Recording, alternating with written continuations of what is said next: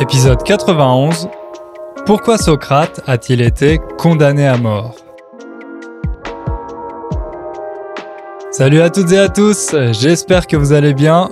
Moi ça va, le printemps est enfin arrivé à Cracovie. Bon, on peut pas trop en profiter à cause des mesures de confinement, mais ça fait plaisir de voir le soleil briller, même si c'est juste à travers la fenêtre. Cette année, pour me changer les idées, je me suis lancé dans un grand projet que j'ai depuis longtemps.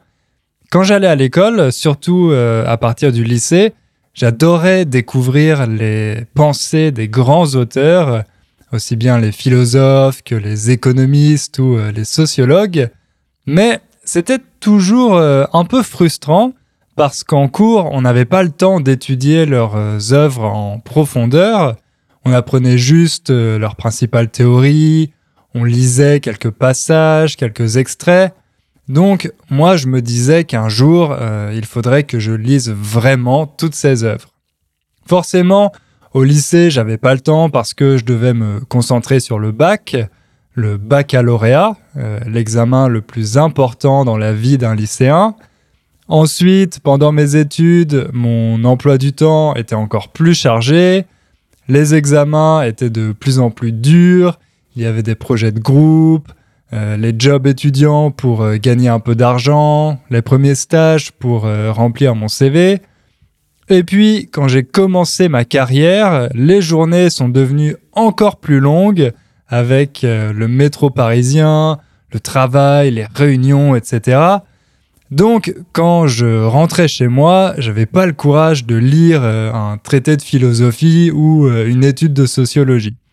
Mais j'avais toujours ce projet dans un coin de la tête et c'était impossible de l'oublier parce que chaque jour, j'entendais une référence à un de ces auteurs, par exemple euh, dans une émission de radio ou de télé, et je me disais, ah ouais, je sais vaguement de quoi il s'agit, j'en ai déjà entendu parler, mais euh, il faudrait vraiment que je lise le livre pour mieux comprendre ce sujet. Par exemple, combien de fois avez-vous entendu une référence à la théorie de l'évolution de Charles Darwin? On connaît tous sa théorie de la sélection naturelle, mais est-ce que vous avez lu L'origine des espèces? Si vous avez étudié la biologie à l'université, peut-être que oui, mais moi non. Et à chaque fois que j'entends le nom de Darwin, je me dis qu'il faut absolument que je lise l'origine des espèces. Donc, pour me donner l'impression que je vais le faire un jour, j'ai fait ce qu'on fait toujours dans ces cas-là, une liste. Autant vous dire que cette liste commence elle-même à ressembler à un livre. Bref, chaque jour, je me rends compte de mes lacunes. Une lacune, c'est un manque ou une euh, insuffisance dans nos connaissances. Ma culture générale a beaucoup de lacunes. Il y a énormément de choses que je devrais savoir, mais que j'ignore. Bien sûr, j'ai pas envie de devenir un pic de la mirandole, d'accumuler des connaissances juste pour euh, les étaler, pour euh, donner l'impression que je suis intelligent. À ce sujet, il y a une expression que les Français aiment bien utiliser, c'est la culture, c'est comme la confiture, moins on en a, plus on l'étale. Le verbe étaler, ici, il a deux sens. Vous pouvez étaler de la confiture ou euh, du beurre sur du pain. Et si vous en avez pas beaucoup, vous devez vraiment l'étaler pour que ça couvre euh, toute la tartine, tout le morceau de pain. Mais étaler, ça peut aussi vouloir dire montrer quelque chose de manière ostentatoire. Par exemple, étaler sa richesse en achetant une grosse voiture très chère. La culture, c'est comme la confiture, moins on en a, plus on l'étale. Je suis sûr que vous connaissez ce genre de personne, quelqu'un qui passe son temps à citer les mêmes références parce que euh, c'est les seuls qu'ils connaissent. Eh bien, ça, c'est une illustration de cette expression. Moi, mon but, c'est pas d'étaler ma culture, j'ai pas l'ambition de devenir euh, une encyclopédie sur pattes. J'aimerais simplement connaître l'histoire des idées pour mieux comprendre le monde actuel, euh, l'état actuel de nos connaissances. Enfin, je dis simplement, mais euh, ça reste un projet très ambitieux. C'est peut-être pour ça que pendant des années, je m'y suis pas attaqué. Inconsciemment, je pense que c'est un projet qui me faisait un peu peur parce qu'il était trop ambitieux. Donc, je me trouvais des excuses en me disant que j'avais pas le temps. L'autre difficulté, c'est que je savais pas par où commencer. Je visualisais la montagne de livres que je devais lire, euh, cette montagne de connaissances, mais je voyais pas quel chemin suivre pour euh, arriver au sommet. D'ailleurs, je voyais pas le sommet non plus, euh, tellement cette montagne me semblait haute. Donc, au lieu de mettre mes chaussures de randonnée et de commencer l'ascension, je restais en bas à regarder cette montagne, complètement découragé. Mais cette année, j'ai décidé de prendre le taureau par les cornes, de m'attaquer à ce projet ambitieux. Parce que si j'ai pas le temps pendant une pandémie mondiale, ça veut dire que je le ferai jamais. Alors, il y a quelques semaines, j'ai fait un plan et j'ai décidé d'adopter une approche chronologique, tout simplement. C'est peut-être pas l'approche la plus intelligente, mais elle a le mérite d'être assez logique. Et surtout, ça me plaît parce que je peux commencer avec l'Antiquité grecque. C'est une période qui m'a toujours fasciné. Bien sûr, je pourrais remonter encore plus loin, jusqu'à la Mésopotamie par exemple, avec des textes comme euh, l'épopée de Gilgamesh, mais je sais pas, ça m'inspire moins. Euh, peut-être que je le ferai plus tard. D'ailleurs, là, en vous disant ça, je me dis que je dois l'ajouter sur ma liste. Bref, tout ça pour dire que cette année, je me plonge dans la Grèce antique. Vaste programme, parfait pour oublier la pandémie. Pour mieux comprendre ce qui s'est passé à cette époque, il y a quatre domaines qui me semblent importants. L'histoire, la mythologie, la philosophie et la tragédie. Quand je dis histoire ici, ça englobe aussi euh, l'archéologie, les sciences politiques et tout ce qui nous permet d'imaginer comment était la vie euh, à cette époque. Donc j'ai acheté deux ou trois livres de référence dans chaque domaine pour avoir une vision générale, pour mieux comprendre le contexte, et ensuite je vais lire en détail les principales œuvres des philosophes, les mythes et les tragédies. D'ailleurs, j'ai déjà commencé, et comme euh, la meilleure façon de retenir, de mémoriser quelque chose, c'est de l'enseigner, Aujourd'hui, je vais vous parler d'une de mes lectures récentes, l'Apologie de Socrate. Un texte qui raconte le procès de ce grand philosophe qui s'est soldé par euh, sa condamnation à mort. Enfin, pour être précis, je vais plutôt vous parler des raisons qui ont conduit à ce procès. Rassurez-vous, même si vous n'êtes pas fan de philosophie, je pense que vous allez apprendre des choses passionnantes dans cet épisode parce que Socrate, c'était vraiment un personnage atypique et euh, énigmatique. Déjà, il est souvent considéré comme le père de la philosophie euh, occidentale. Alors attention, Socrate n'était pas le premier philosophe de l'histoire, loin de là, mais sa pensée a été une telle révolution que plus tard, on a inventé le mot pré-socratique pour regrouper tous les philosophes ayant vécu avant lui comme euh, Thalès, Anaximandre ou euh, Pythagore. On considère que la pensée de Socrate a représenté un tel changement de paradigme dans l'histoire de la philosophie qu'il y a eu un avant et un après Socrate. Bon, c'est un terme qui fait polémique parmi les philosophes aujourd'hui, mais on va pas entrer dans les détails. Certains trouvent qu'on a donné trop d'importance à Socrate et qu'on a regroupé arbitrairement des courants philosophiques très différents sous l'étiquette de présocratique. Malgré tout, c'est un terme qui continue d'être utilisé et personne ne nie l'énorme influence qu'a eu Socrate dans l'histoire de la philosophie. C'est d'autant plus étrange qu'il n'a laissé aucun écrit. Socrate partageait sa pensée en discutant avec toutes les personnes qui croisaient son chemin. Aujourd'hui, on connaît ses enseignements uniquement grâce aux œuvres de ses disciples, dont le plus connu, Platon. Platon a été le disciple de Socrate pendant plusieurs années.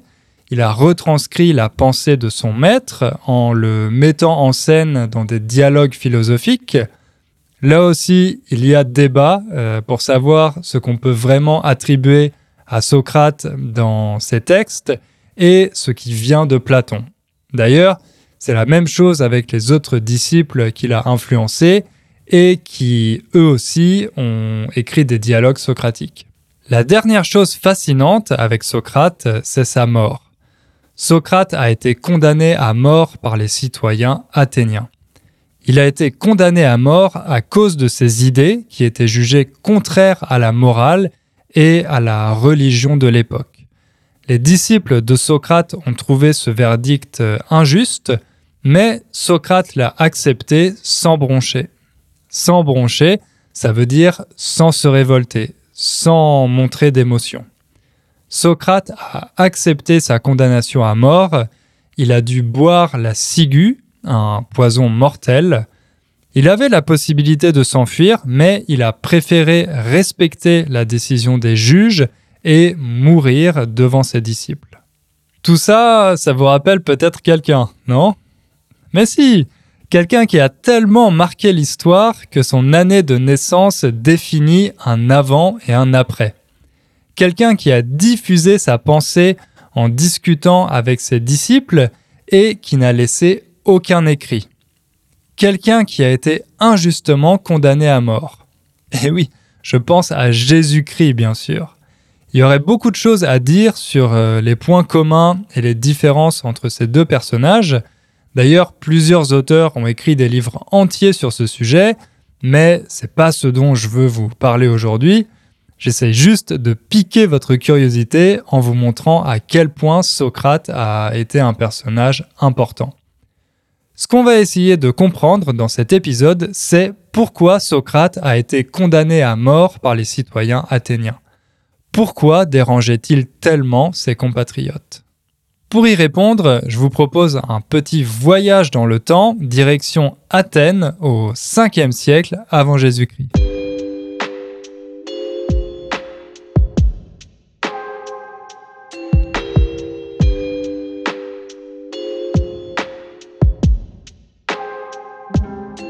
Pour commencer, plantons le décor. Planter le décor, c'est une expression qu'on utilise au théâtre ou au cinéma pour dire qu'on installe le décor d'une scène.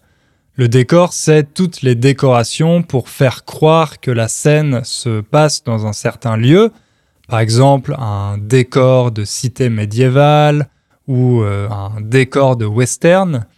Mais cette expression a aussi un sens figuré. On peut dire planter le décor dans le sens de hum, décrire une situation ou euh, un contexte. Alors, plantons le décor. Nous sommes au 5e siècle avant Jésus-Christ. Athènes est à son apogée. C'est une puissance militaire et économique, notamment grâce à ses nombreuses colonies. C'est aussi un centre culturel, artistique et scientifique. La cité athénienne attire et rassemble les plus grands artistes comme les dramaturges Échille, Aristophane, Euripide et Sophocle, ou encore le sculpteur Phidias. On appelle aussi cette période le siècle de Périclès, en référence à ce célèbre homme d'État qui dirigeait la cité et qui a initié la construction du Parthénon et de la plupart des édifices de l'acropole. Mais le 5e siècle, c'est surtout l'âge d'or de la démocratie athénienne. Ce nouveau régime qui a permis au peuple de participer directement aux décisions politiques. Enfin, pas vraiment au peuple, mais plutôt aux citoyens, parce que les femmes et les esclaves en étaient exclus. Ils n'avaient pas le droit de participer aux décisions politiques. Chaque jour, les citoyens athéniens se rassemblent sur l'agora, cette grande place au centre de la cité pour euh, faire du commerce, mais aussi lancer des débats politiques ou des discussions philosophiques.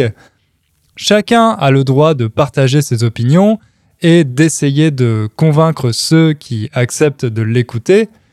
L'agora, c'est vraiment le symbole de cette démocratie athénienne. C'est bon? Vous visualisez le décor?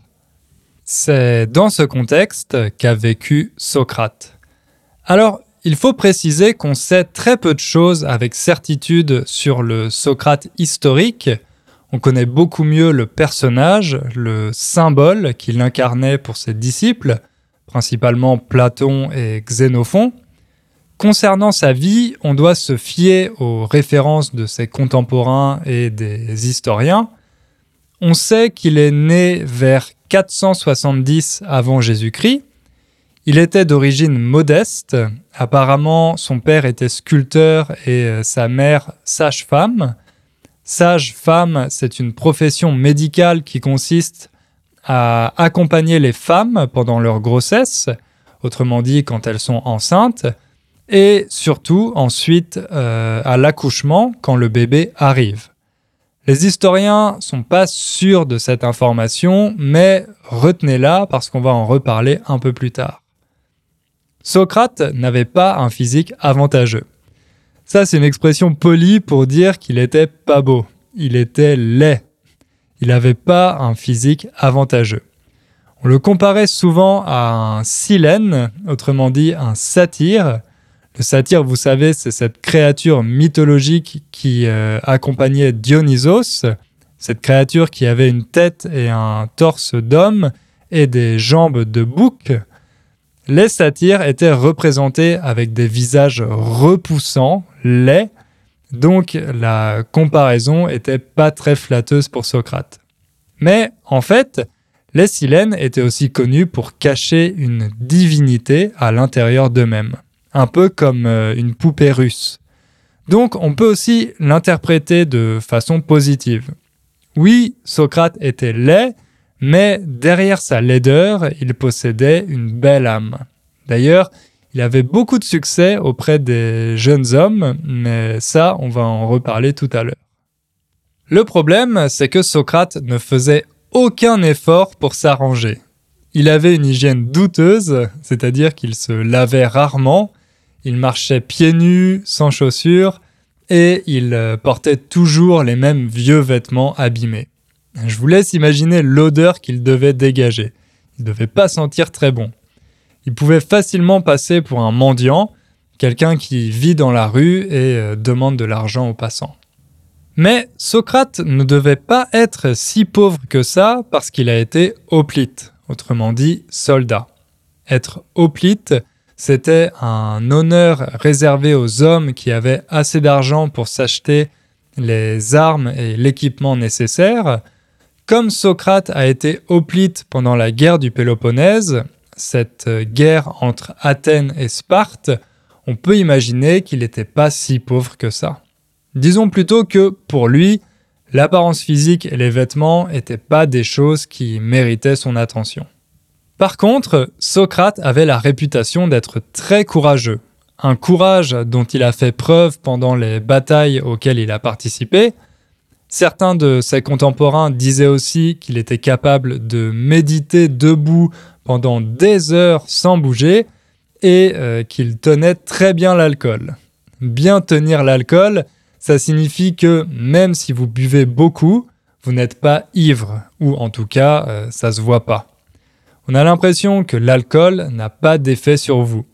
Socrate avait la réputation de boire plus que les autres quand il était invité à dîner, mais euh, qu'il ne semblait pas du tout être euh, ivre à la fin du repas. C'est une information qu'on trouve par exemple dans le banquet, un autre texte de Platon. D'ailleurs, ça c'est un peu problématique quand on s'intéresse à Socrate, pas le fait qu'il tenait bien l'alcool, mais le fait qu'on le connaît principalement à travers l'œuvre de Platon. Comme je vous l'ai dit, Socrate n'a laissé aucun écrit, donc l'image que les philosophes ont gardée de lui, c'est celle que Platon a partagée en le mettant en scène dans ses livres après sa mort, après euh, la mort de Socrate. Logiquement, c'est une image plutôt flatteuse, puisque Socrate était son maître et son ami, mais en plus, il est parfois difficile de savoir si Platon décrivait le vrai Socrate ou s'il se servait de lui pour euh, transmettre ses propres idées, sa propre philosophie. Ce qui est sûr, par contre, c'est que de son vivant, Socrate ne faisait pas l'unanimité. Il n'était pas apprécié de tous. Et ça, c'est un euphémisme. Socrate avait beaucoup d'ennemis, et pas juste parce qu'il se sentait mauvais.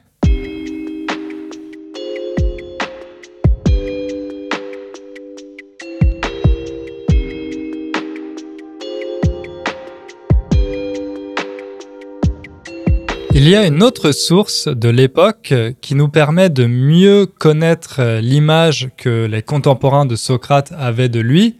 Cette source, c'est Aristophane, un des dramaturges les plus populaires de la Grèce antique. C'était un peu le Molière de l'époque. Aristophane a écrit une comédie qui s'intitule Les Nuées et qui raconte l'histoire d'un homme criblé de dettes. Quand on dit qu'une personne est criblée de dettes, ça signifie qu'elle est très endettée. Cet homme est criblé de dettes, donc il décide d'envoyer son fils étudier avec Socrate pour euh, apprendre la rhétorique. Comme ça, il espère que son fils pourra convaincre les créanciers d'annuler ses dettes. Dans la pièce, Socrate est présenté comme un sophiste. Et si on veut comprendre pourquoi Socrate a été condamné quelques années plus tard, il faut qu'on s'intéresse à ces personnages, les sophistes. Avec l'avènement de la démocratie athénienne, la rhétorique est devenue une pratique extrêmement importante. Et oui, parce que pour euh, gagner un débat sur l'agora, voire même un procès, il était essentiel d'être euh, capable de convaincre les autres citoyens. Donc, tout le monde a commencé à vouloir apprendre la rhétorique, l'art de l'éloquence et du bien parler. Par conséquent, une nouvelle catégorie d'entrepreneurs est apparue, les sophistes, les experts de la rhétorique. Les sophistes étaient des hommes qui enseignaient l'art de persuader, de convaincre.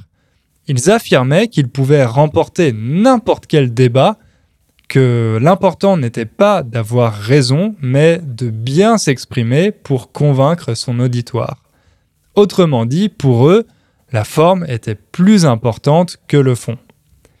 Les sophistes étaient des personnages éminemment publics, ils étaient toujours en train de débattre sur l'agora pour euh, faire leur autopromotion, en démontrant leur éloquence. D'un côté, ils étaient admirés pour leur talent, mais de l'autre, ils étaient critiqués car ils vendaient leur euh, enseignement très cher. Par exemple, un des sophistes les plus connus de cette époque, Gorgias, demandait 10 000 drachmes à chacun de ses élèves, soit environ 40 000 euros. Je sais pas vous, mais moi, ça me fait un peu penser au coach de développement personnel d'aujourd'hui. Mais pour euh, Platon et Socrate, le vrai problème des sophistes, c'était qu'ils ne cherchaient ni la vérité, ni le bien, ni la justice.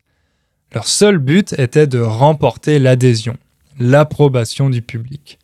Donc Socrate, Platon et euh, un peu plus tard Aristote considéraient les sophistes comme les ennemis des philosophes. Mais pour les autres, les citoyens lambda de l'époque, la distinction entre philosophe et sophiste n'était pas aussi claire. Et ça, c'était en grande partie à cause de Socrate, parce que la grande spécialité de Socrate, c'était de discuter avec chaque personne qui croisait son chemin et de lui poser des questions pour lui montrer que tout ce qu'elle croyait savoir était faux. Imaginez, vous allez faire vos courses sur l'agora, acheter quelques légumes pour le dîner, et là, vous croisez Socrate qui vous arrête pour vous demander Excusez-moi, est-ce que vous pouvez m'aider? Je suis un peu ignorant. Qu'est-ce que le bien selon vous? Ou qu'est-ce que la justice? Et si vous avez le malheur de lui répondre, il vous pose tout de suite une autre question sur ce que vous venez de dire, puis une autre et encore une autre. Tout ça jusqu'à ce que vous vous rendiez compte que vous vous trompez sur toute la ligne à propos de l'idée de justice. Se tromper sur toute la ligne, ça signifie avoir complètement tort, être totalement dans l'erreur. Socrate ne s'arrête pas tant que vous n'avouez pas que votre conception de la justice est complètement fausse. Alors que vous, au départ, vous vouliez juste aller acheter vos légumes pour le dîner. Bref, beaucoup d'Athéniens avaient l'impression que Socrate était un sophiste, un pédant qui se croyait plus malin que tout le monde et qui passait son temps à jouer avec les mots dans des débats interminables. C'est comme ça qu'Aristophane l'a représenté dans sa pièce Les Nuées. Pour sa défense, il faut savoir que, contrairement aux sophistes, Socrate ne faisait pas payer son enseignement. D'ailleurs, il se considérait pas comme un enseignant ni comme un expert, il discutait librement et gratuitement avec tous ceux qui le souhaitaient, les riches comme les pauvres. Et dans ces discussions, il préférait confronter les idées plutôt que les formules de style. Son but n'était pas de convaincre son interlocuteur, mais de l'encourager à remettre en question ses convictions en faisant appel à la raison, pas au sentiment ni à la rhétorique. Donc en ça, il était très différent des sophistes. Mais si Socrate n'était pas un sophiste, pourquoi passait-il son temps à débattre avec tous ceux qui croisaient son chemin? Ça lui rapportait pas d'argent, il n'avait pas non plus d'ambition politique, alors quel intérêt avait-il à énerver les Athéniens en leur posant toutes ces questions? Pourquoi avait-il tellement à cœur de prouver l'ignorance des autres? Avoir quelque chose à cœur, ça signifie que euh, cette chose est très importante pour vous. Socrate avait à cœur de prouver aux Athéniens que toutes leurs convictions étaient fausses. C'était sa vocation, sa mission.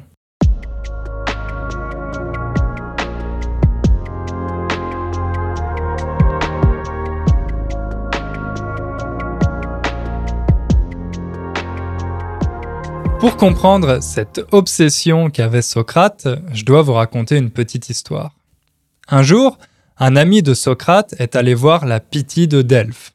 La Pythie, c'était une femme qui jouait le rôle d'oracle dans le temple d'Apollon, dans la cité de Delphes.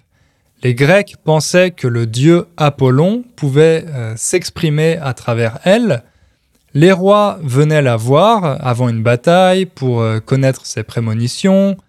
Les habitants lui demandaient des conseils pour euh, résoudre leurs problèmes. Quand Kéréphon, l'ami de Socrate, euh, est allé voir la pitié de Delphes, il lui a posé la question suivante. Y a-t-il au monde un homme plus sage que Socrate?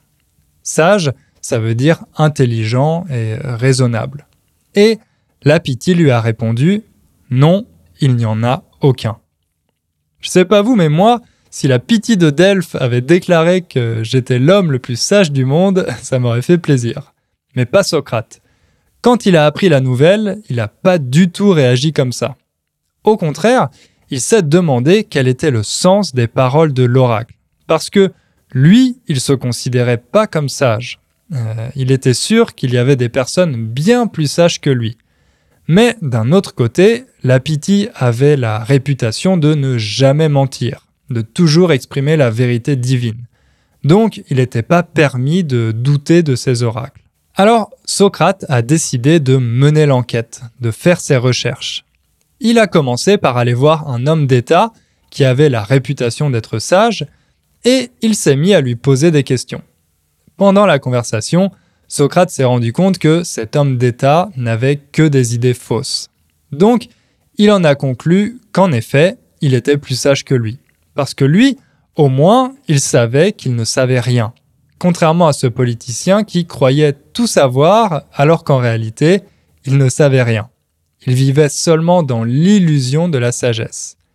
Mais Socrate ne s'est pas arrêté là. Il a continué son enquête en allant discuter avec des poètes, des dramaturges, des artisans, toutes ces personnes qui passaient pour savantes.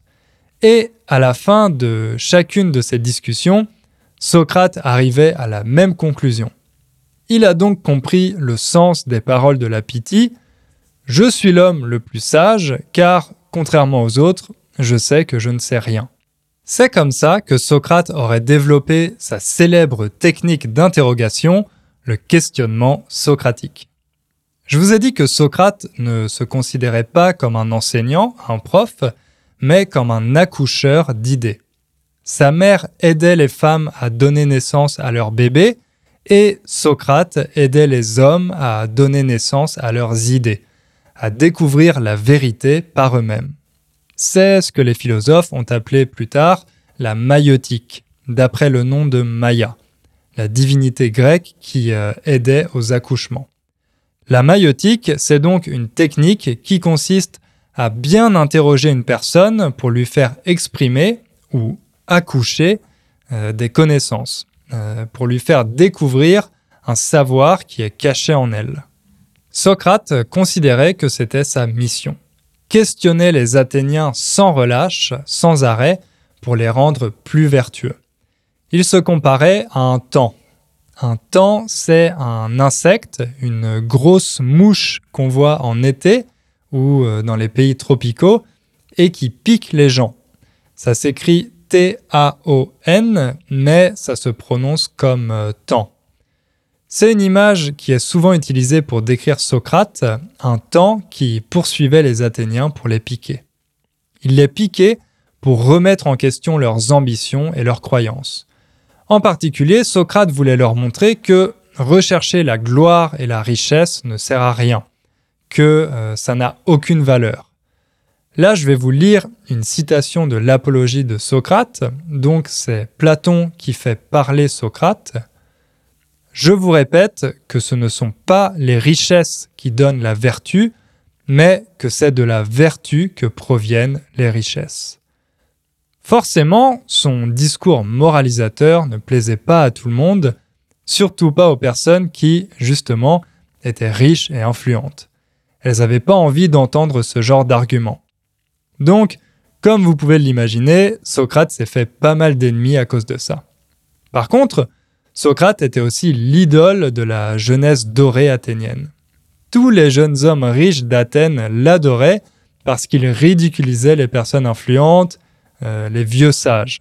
Donc, Socrate était toujours entouré d'une foule de jeunes admirateurs, comme Alcibiade, dont on va reparler dans quelques instants. D'ailleurs, certains d'entre eux sont devenus ses disciples, et ce sont eux qui ont transmis sa pensée à travers leurs œuvres, comme euh, Platon et Xénophon que j'ai déjà cités. Malheureusement, cette foule de jeunes admirateurs lui a attiré des ennuis. Les riches Athéniens n'appréciaient pas que leurs enfants passent leur temps avec euh, ce Socrate de malheur, ce semeur de troubles qui critiquait leurs richesses et leurs ambitions, d'autant plus que ces jeunes imitaient leur nouveau maître en reprenant ces techniques de questionnement pour prouver l'ignorance de leurs aînés. À cause de Socrate et de ses disciples, les Athéniens ne pouvaient plus être sûrs de rien toutes leurs certitudes étaient remises en question les unes après les autres. Si bien qu'un jour, en 399 avant Jésus-Christ, alors que Socrate est âgé de 70 ans, trois citoyens athéniens décident de l'attaquer en justice.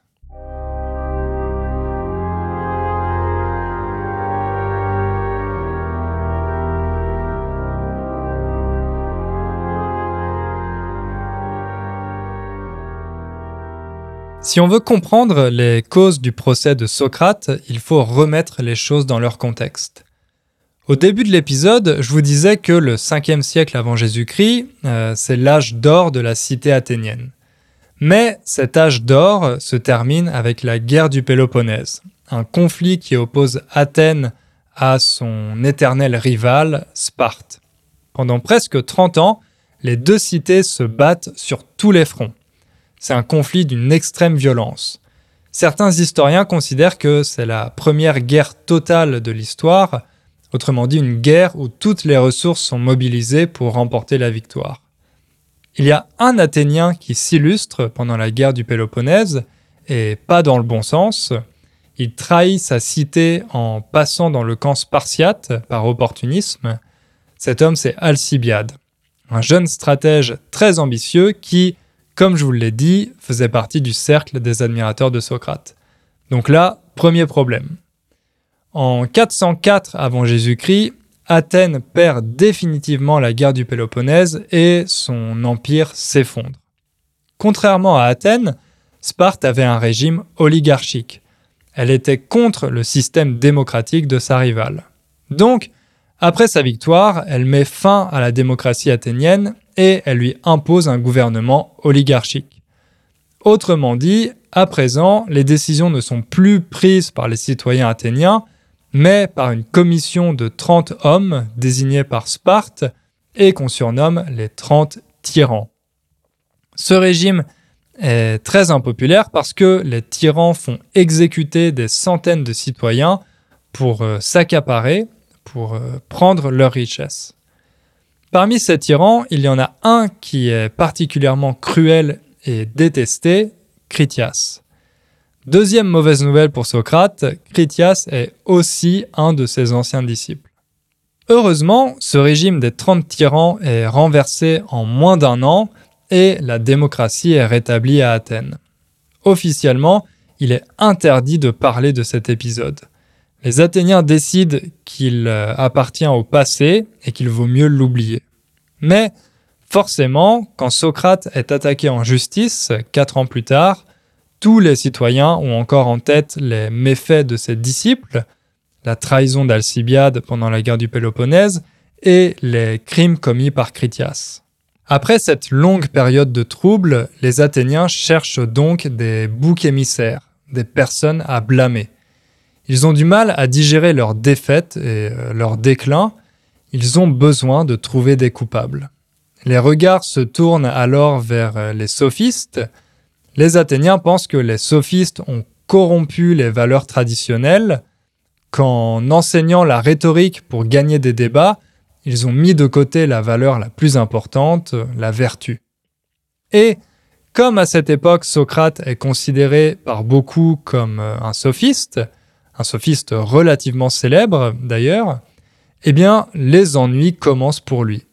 Trois citoyens décident de l'attaquer en justice. Je ne vais pas vous parler d'eux parce qu'ils ne sont pas très importants, ils n'ont pas marqué l'histoire. Ce qui est important, en revanche, c'est que leur euh, acte d'accusation reprend toutes les critiques qui étaient faites à Socrate. Lisons-le.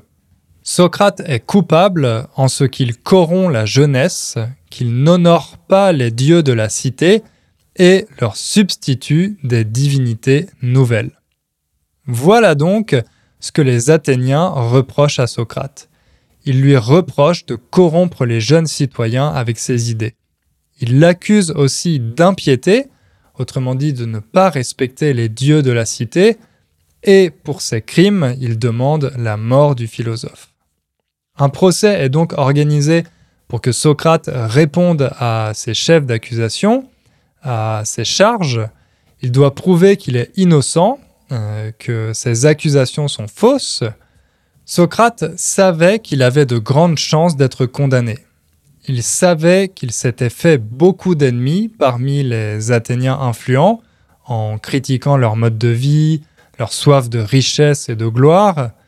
Il savait aussi qu'on le prenait pour un sophiste, comme dans la pièce d'Aristophane, et qu'on le tenait pour responsable des mauvais actes de Critias et d'Alcibiade. Pourtant, Socrate est resté très calme avant son procès. Il n'a pas préparé de plaidoirie, de discours pour se défendre.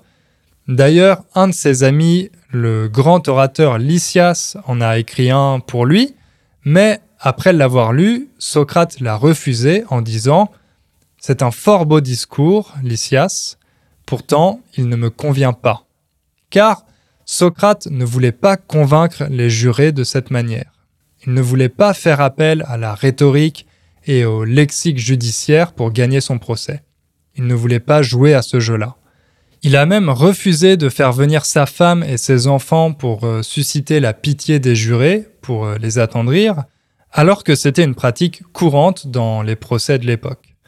Non, Socrate était persuadé de n'avoir jamais commis la moindre injustice, et il entendait le prouver en disant seulement la vérité, en faisant appel à la raison des jurés et pas à leurs sentiments.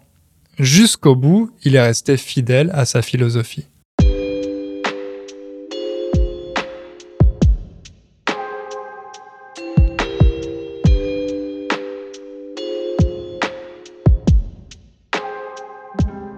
Comme vous le savez, Socrate n'a pas réussi à convaincre les jurés et il a été condamné à mort. Je ne vais pas vous raconter tout le procès, il y aurait de quoi en faire euh, un autre épisode, mais si ça vous intéresse, je vous encourage à lire l'Apologie de Socrate, écrite par Platon. Platon a assisté au procès de son maître et il l'a retranscrit dans ce texte. Bon, bien sûr, c'est peut-être pas une transcription fidèle à 100%, mais les experts s'accordent à dire que euh, c'est le meilleur témoignage qu'on en ait. Et l'avantage, c'est que comme Socrate parlait de manière simple pour euh, être compris de tous, le texte est pas trop difficile. Donc je pense que vous pouvez le lire en français. Il est disponible gratuitement sur Internet. Je mettrai un lien dans la description de l'épisode si vous voulez essayer. Je mettrai aussi les sources dont je me suis servi pour les recherches, notamment une super émission de radio sur France Culture. Dans tous les cas, j'espère que ça vous a plu. Comme d'habitude, n'hésitez pas à laisser un commentaire sur le site pour me dire ce que vous en avez pensé. On se retrouve dans quelques semaines pour un nouvel épisode et je peux déjà vous dire que ça sera une interview. Merci et à bientôt.